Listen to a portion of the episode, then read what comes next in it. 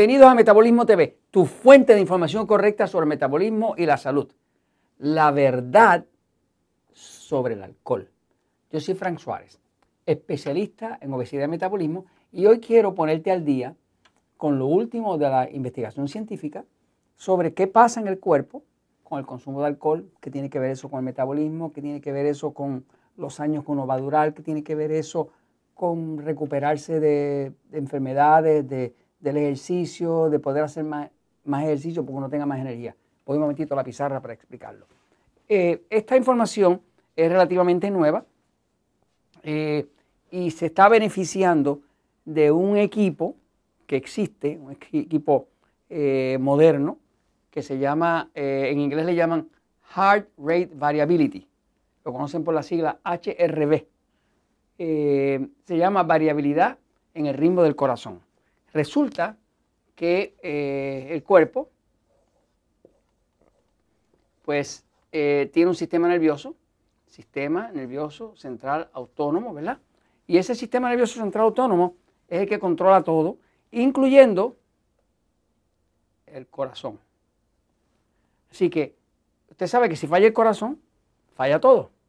Eh, así que uno de los, el órgano más vital o de los más vitales para mantener la vida es el corazón, porque si se para el corazón o falla el corazón, falla la circulación y falla el resto. ¿no? Eh, de hecho, la gran mayoría de las personas pues este, se mueren del corazón porque al momento de la muerte pues se para el corazón.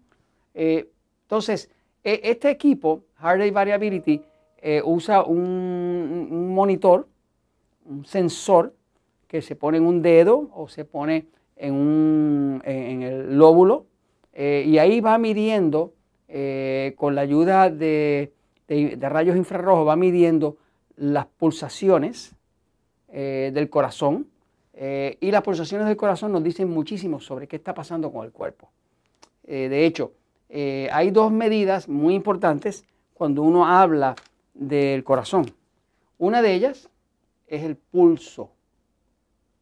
Por ejemplo, si usted pasa un mal rato, si va a punto de tener un accidente, si alguien tóxico le, critica, pues sus pulsaciones van a subir, porque se detecta peligro y aumenta las pulsaciones. Es, una defensa del cuerpo para aumentar el flujo de sangre, de oxígeno, como para pelear. ¿no? Y el otro, eh, que es importantísimo, es el ritmo. Sabemos que si el corazón va demasiado rápido, pues se llama taquicardia. Y si va demasiado rapidísimo, pues la persona se muere. Si va demasiado lento, se llama bradicardia. Y si va demasiado lento, también se muere. Así que el corazón, para que funcione bien, tiene que tener un cierto ritmo. Eh, este equipo de Heart Rate Variability lo que hace es que mide eh, entre pulsación y pulsación. Por ejemplo, si aquí hay una pulsación del corazón, y aquí hay otra, y aquí hay otra, y aquí hay otra, pues este equipo básicamente mide la distancia de aquí a aquí, la distancia de aquí a aquí, la distancia de aquí a aquí, y lo mide en en microsegundos. Pero eh, lo que se ha descubierto es que un, corazón saludable, contrario a lo que uno pensaría, es un corazón que tiene una, un ritmo variable.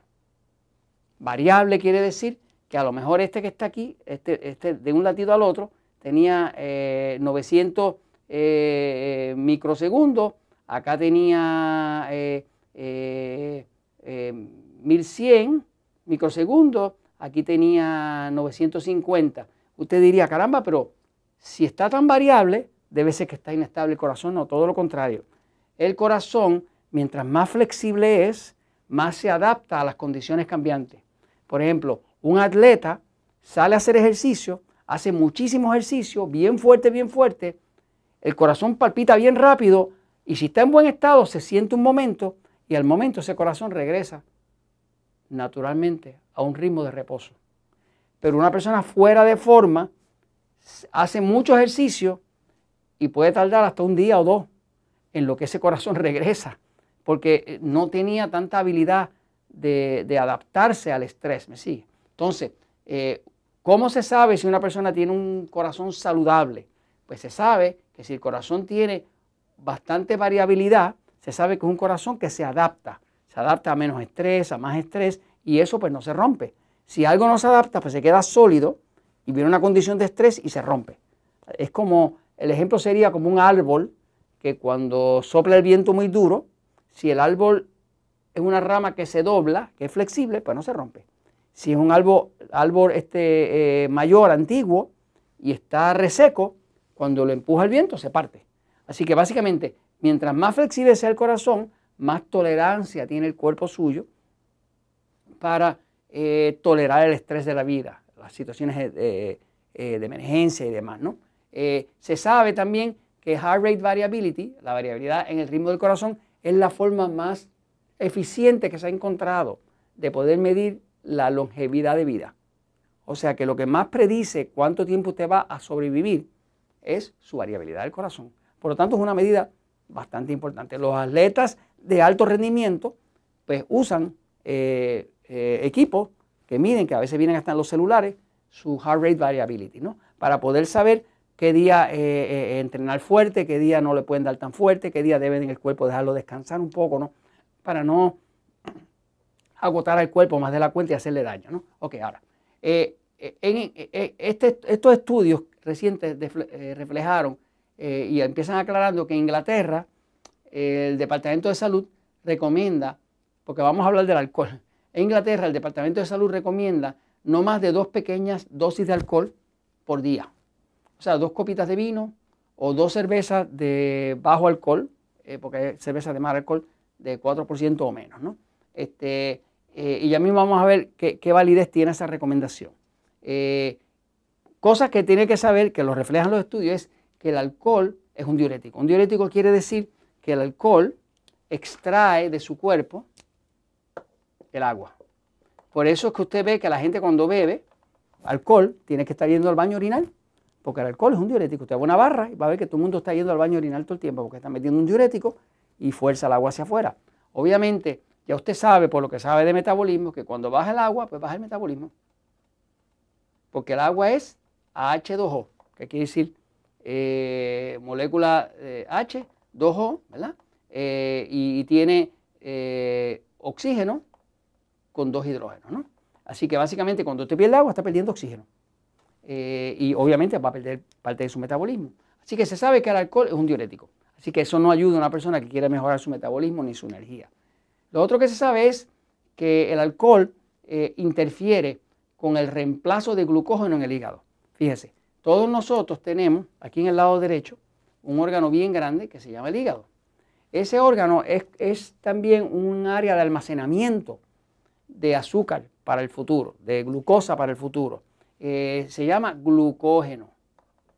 Eh, si usted quiere eh, poder hacer ayuno intermitente o algo de eso, pues tiene que tener glucógeno guardado. Pero ¿qué pasa? Ya se descubrió que cuando una persona usa alcohol, el reemplazo de glucógeno se toma el doble de tiempo.